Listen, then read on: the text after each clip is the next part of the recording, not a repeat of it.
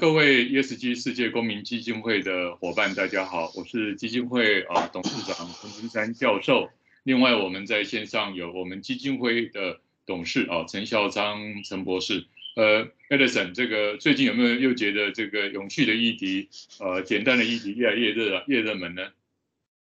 哦，是是，尤尤其那个现在而且比较多元化了哈。我觉得所谓多元化就是之前在。通常都讲近零碳排，但是现在逐渐哎，台湾这整个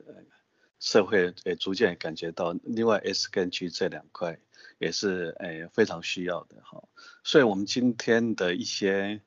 哎五大新闻里面里面就有好几则是跟近零碳排比较不相关，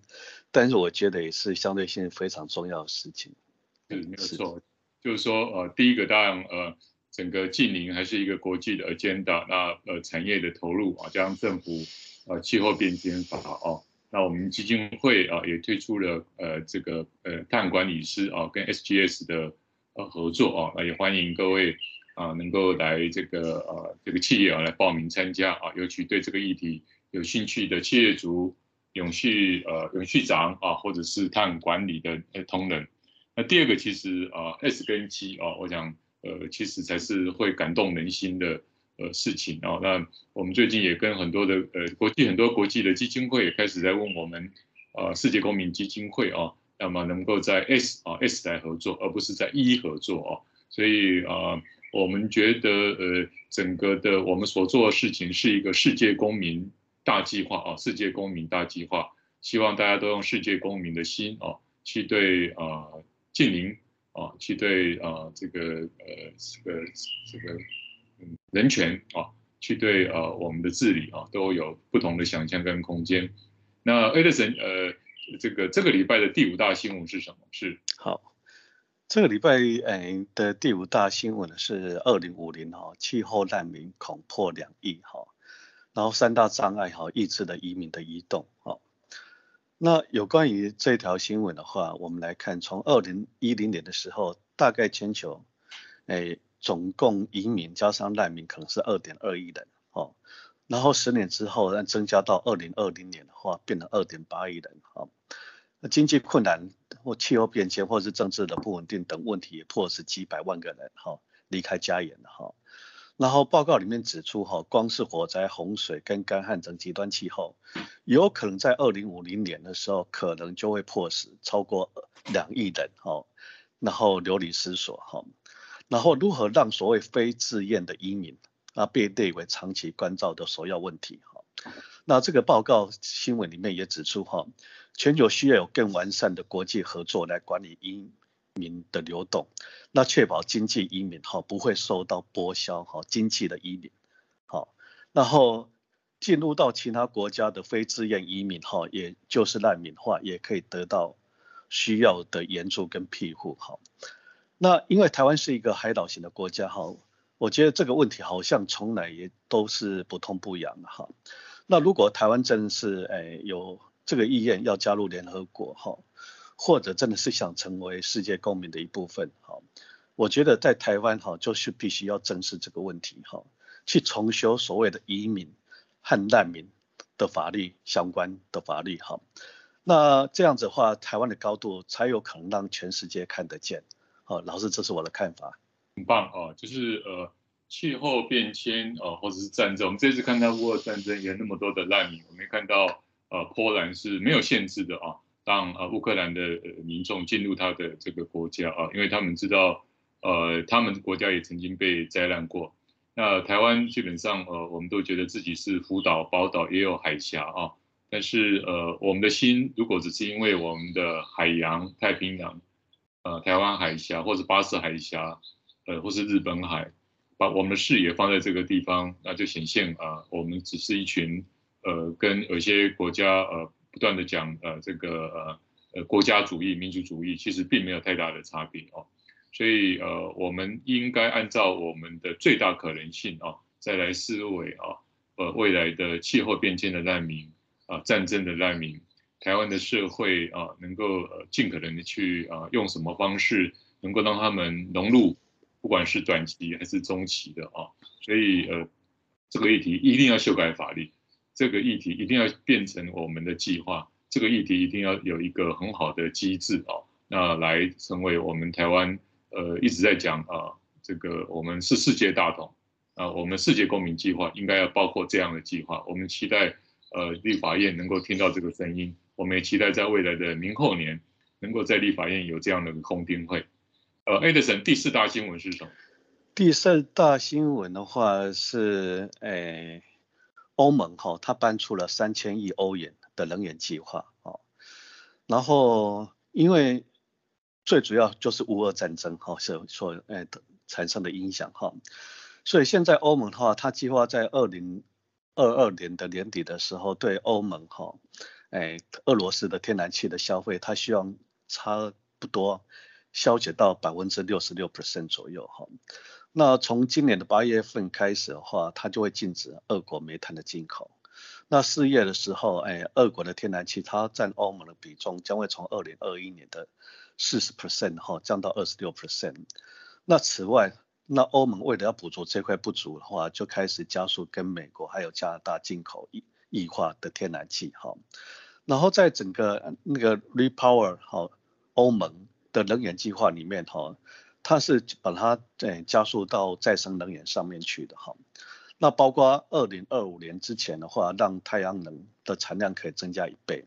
那并有意逐步去要求新建物哈，对安装太阳能板。那新增的太阳能板在二零二七年大概每年可以取代九十亿的立方体的天然气的一个消费量哈。那这个整个新能源计划这一块，带节约能源就是对抗危机最快最便宜的方法哈。所以欧盟也鼓励哈，强制的鼓励企业跟民众要减少使用能源。那此举大概可以减到五 percent 的石油跟天然气的需求。所以有时候我们来看整个乌俄战争虽然是非常不幸的哈，但是它也加速了整个在所谓的接任前排，然后对于世界哎那个气候变迁。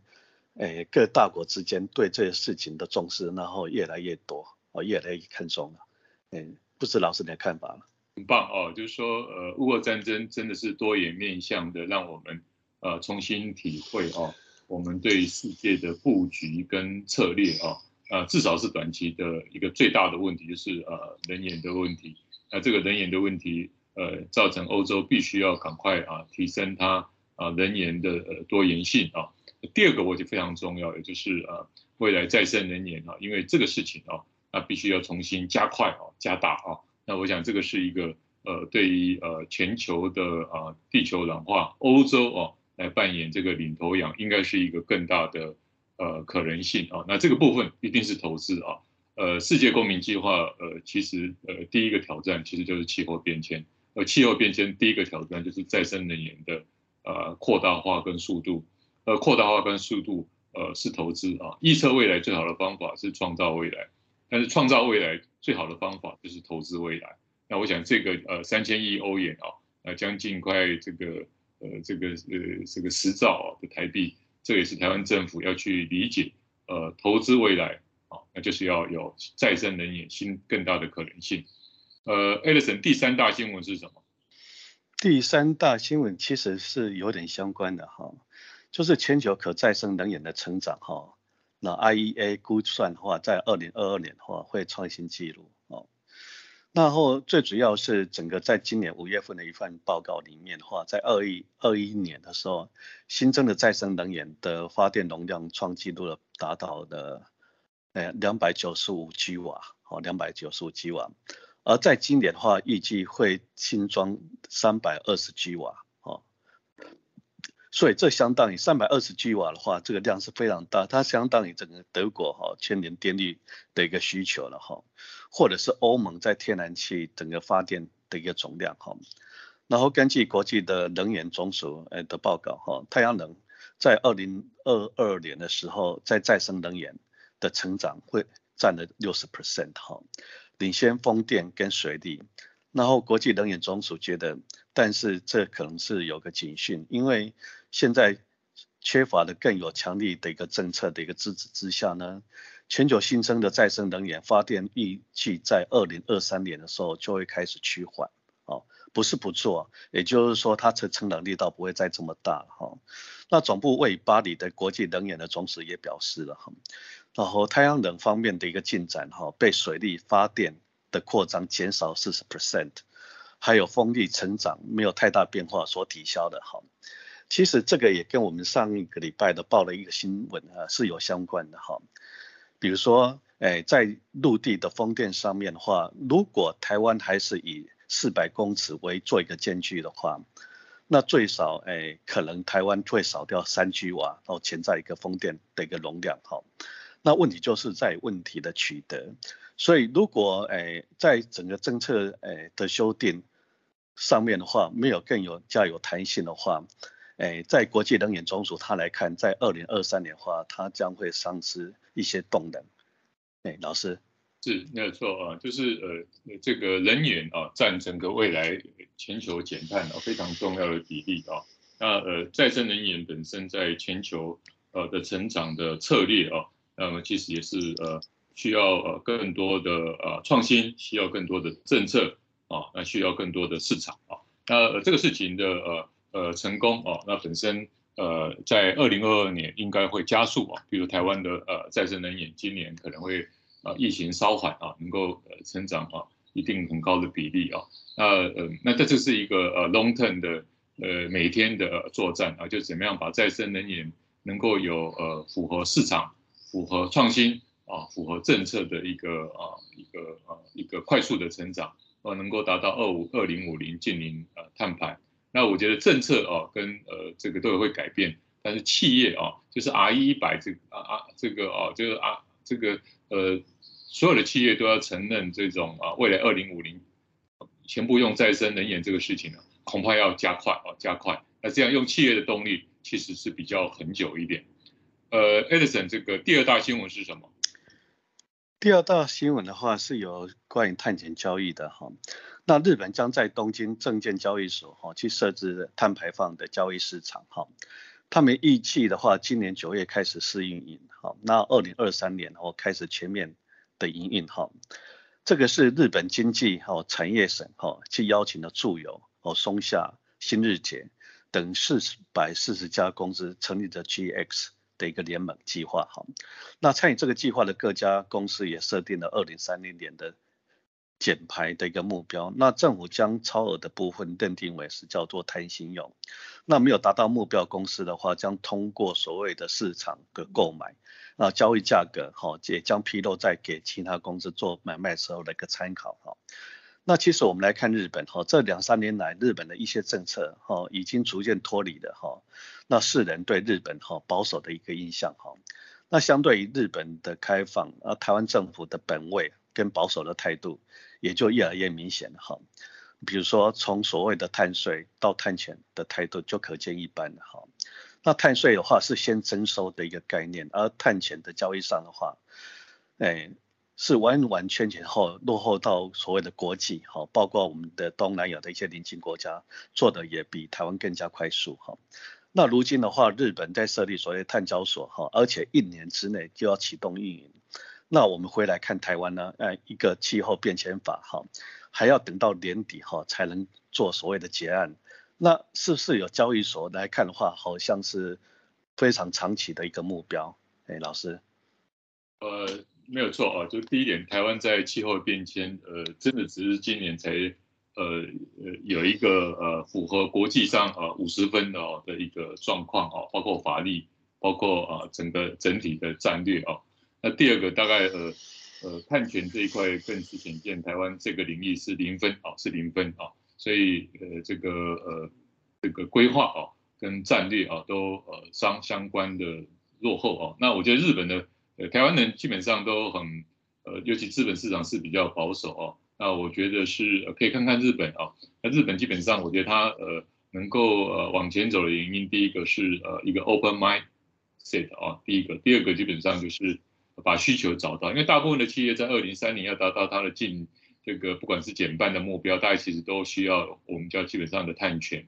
你把需求找到了，就会有市场啊，因为有需求就会有供给，那供给其实不难啊。那所以呃，我觉得呃，日本交易所的 model 是可以来做思维。我这在资本市场呃金融市场已经呃快三十几年四十年啊，我我真的期待台湾的这个领域这个议题是带领台湾很重要的呃引擎哦。那台湾的金融市场、资本市场、台湾的摊检市场，呃，我们应该要加速。我也期待未来在呃很多的公共论坛或是在立法院的公听会，我们来锁定这个议题。好，那这个礼拜最大新闻是什么？是这个礼拜最大新闻的话是平均总月薪的成长，好才是造福劳工。好，这个是蔡总统他去参加了全国工业总会的会员大会的时候，哎，表示了他的看法。他觉得基本工资的话应该再往上调。OK，其实从我角度来看，这是正确的哈。我们就以韩国为例哈。其实他的一年好的最低的薪资，一年是将近好一万，哎九千块美金，那占了他的 GDP 哎的总额的五十六点八 percent。那韩国、南韩跟台湾的话，其实我们的 GDP 都是差不多是三万三千块左右，但是南韩它的起薪是高出台湾一点八倍的。那整个全年看下来的话，其实台湾的薪水可能会比南南韩来的更好。但对于所谓的职场新鲜人而言的话，反而认为台湾的薪资是没有竞争力的哈。那我最近有一个董事长的一个朋友哈，也针对了这个议题来跟我进行讨论哈。很巧的话，他是他女儿坐在旁边哈，然后我们讨论了哈，对对，我们就说，哎，那让让你的女儿做一个选择哈。那结果他女儿选择的话，就是期希望起薪高，但是他可以接受年终奖金少哈。那我的朋友的反应是说，那公司的风险的话，如果都是由公司来承担，这也太不公平了哈。那其实我来看，当台湾的人均 GDP 超过三万元的时候哈，有些企业主的心态也应该要跟着成长的哈。那不然如何去吸引到国际的人才？那台积电呢？诶，在去年、今年的话，它调升整个平均薪资的话，百分之二三十，其实就是一个最好的一个例子。其实整个 overall 来看的话，它并没有调动多少，但是起薪一调动的话，就会给人家觉得，哎，这是一个有竞争性的一个国际公司。哎，老师，非常好，就是说，呃，ESG 尤其在呃员工的呃这一块啊，那本身我们应该要有具体的呃创造一个幸福企业，呃，员关心员工的健康心灵，那、呃、薪资是很重要啊，因为他呃每天呃这个照顾小孩呃。租房子、买房子这个部分其实应该要做改变。那台湾的企业家习惯性用变动薪资啊，就是年终奖金啊。那其实固定薪资跟呃变动薪资的比例应该大幅的调整，来增加企业的这个呃新新人才的这种起薪啊。那呃这个事情呃是台湾企业界不习惯。那我会觉得其实应该开始要呃有一个小小的另外一种呃这个这个。年轻人计划啊，基本上就是要求企业家做改变啊，因为企业家呃本身觉得他要降低风险，那请问一下，年轻人的风险谁负担呢？啊，那企业家会说，那这个企业生如果不能生存，年轻人不能生存，但是请问企业家，如果我们年轻人不能投入，企业家还能够存在吗？啊，呃，所以呃，我们我个人觉得，像我们这一代的这个 baby boomer，其实我们是要改变的啊，去呼应啊未来我们的呃。这个呃的这个掌掌门者哦，就是年轻人，我们要期待他的想法，他到底是什么？我们来配合跟调整。那这个当然，这中间一定有我们需要呃处理的部分。不过，我觉得我赞成 Edison 的说法，就是 ESG 呃环境很重要啊。那 S，然后我们不应该投资吗？我们不应该检讨吗？啊，那这个部分我想也是整个社会啊，也是我们基金会的想法。呃，一切还是以人为本。我们世界公民计划就是希望每个人能够幸福健康。啊，幸福健康的一个前提，就是在他的心灵，在他的环境哦，啊，在他的呃呃可预期的所得，甚至我们在新闻里面谈到，我们远在天边的很多受灾难，呃，阿富汗的呃这些民众，我们都来思考一下，我们可以来做呃世界公民的投资。今天非常感谢呃 Edison 啊，那么提供呃那么多 S 啊，我觉得他还是一个大爱的人啊。我们一起来帮这个呃 ESG 啊，让台湾更好，世界更好。谢谢 Edison，谢谢各位。好，谢谢老师，哎，谢谢各位。